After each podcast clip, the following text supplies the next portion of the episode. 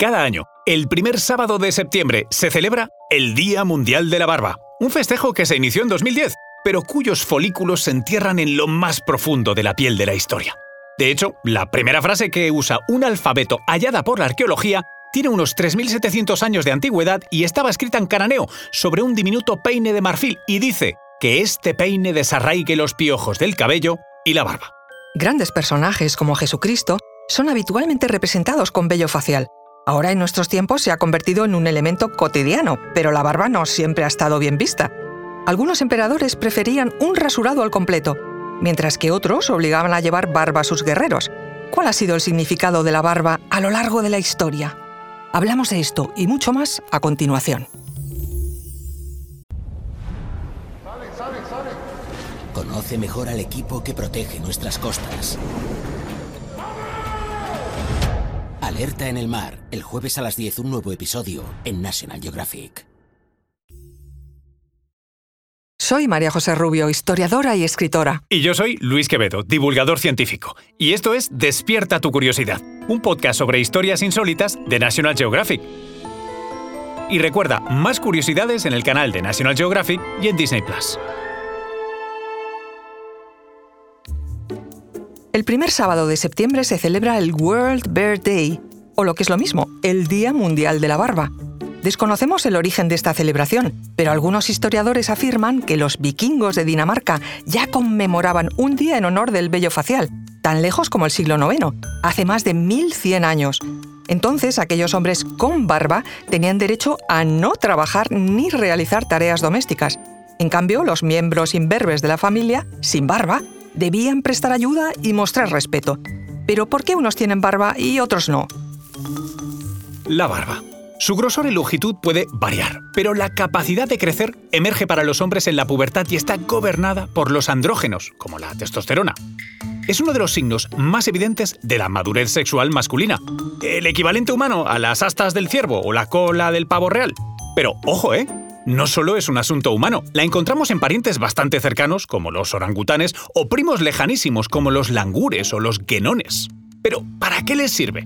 Bueno, durante la mayor parte de la historia evolutiva humana hubo más de un simio bípedo en el vecindario.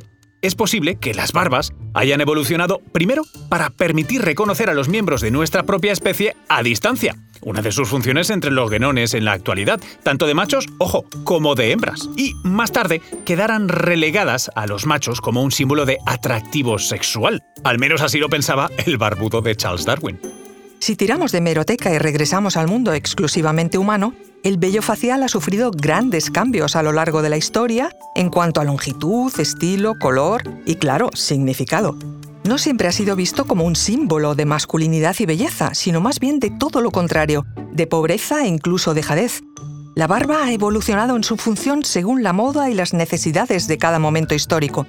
Si retrocedemos en el tiempo, en la antigüedad, la barba era considerada todo un símbolo de sabiduría y autoridad.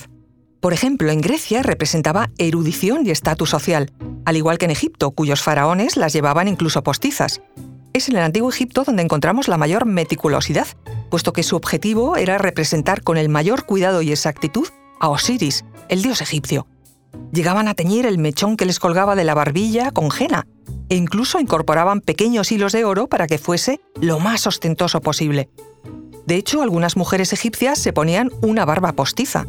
Este fue el caso de Hatshepsut, quien ante la imposibilidad de gobernar por no ser varón, adoptó atributos de faraón como la barba o el tocado de Nemes, pero esa ya es otra historia. En el mundo occidental, los movimientos de la barba fueron particularmente llamativos en los siglos II, XII, XVI y XIX. Las culturas occidentales a menudo colocan vello en las barbillas de los hombres con una gran fuerza, pensad en Hagrid en los libros de Harry Potter, o la equiparan con el comportamiento animal, pensad también en Lobezno o la interpretación de Disney de la bestia en La Bella y la Bestia. Afeitarse, por su parte, simbolizaba control, la primera barbería romana data del 296 a.C. y fue creación del senador Ticinius Mena, quien trajo la tradición desde Grecia. Su primer cliente, por cierto, fue el famosísimo general Escipión el Africano. Bueno, ciertamente, a lo largo de la época griega y romana, una cara afeitada era una cara civilizada, una visión que godos, vándalos y vikingos barbudos pues no ayudaron a desmentir. A diferencia de la actual práctica militar limpia y rasurada, la guerra era tradicionalmente una provincia de los peludos, aunque algunos historiadores del cabello afirman que Alejandro Magno ya insistió en que sus soldados rompieran con la tradición y se afeitaran. Eso no caló. En la Edad Media, los caballeros volvían a llevar barba como insignias de hombría. Mientras tanto, la ley canónica de la Iglesia cristiana requería que los monjes y sacerdotes estuvieran bien afeitados, reflejando el simbolismo espiritual de reprimir a la bestia. Eso tampoco parece haber sido aplicado universalmente. Por ejemplo, los pontífices, que aparecen retratados con y sin barba. Quizás los retratos barbudos simbolizan la sabiduría. Ya se sabe, el sabio barbudo también es un tema cultural recurrente. En la Primera Guerra Mundial los soldados debían afeitarse para evitar que las máscaras antigas y los cascos quedasen mal ajustados. En los años 1960 la cultura hippie apadrinó las barbas, largas y descuidadas para más señas, como símbolo de la contracultura, su rebeldía y su oposición a las normas sociales. En nuestros días la barba continúa muy presente, sigue siendo símbolo de masculinidad y poder. Es el complemento más habitual entre hombres y existen multitud de estilos. Pero tal vez uno de los periodos más interesantes en la historia de la barba y sus modas es el victoriano.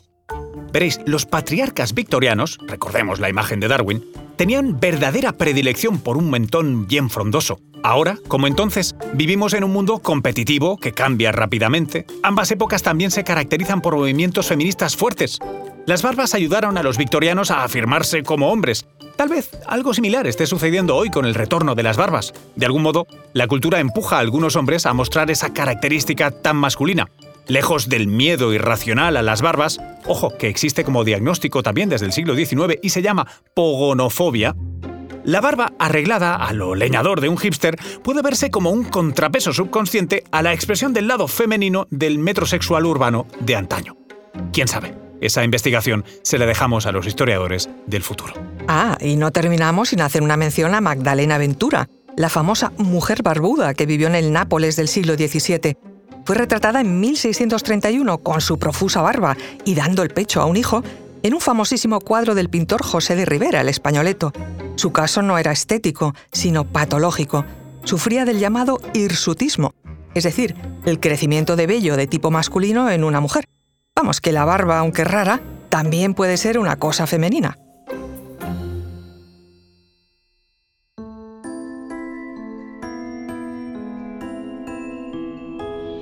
Recuerda que Despierta tu Curiosidad es un podcast sobre historias insólitas de National Geographic. Disfruta de más curiosidades en el canal de National Geographic y en Disney Plus. Ah, y no olvides suscribirte al podcast si has disfrutado con nuestras historias.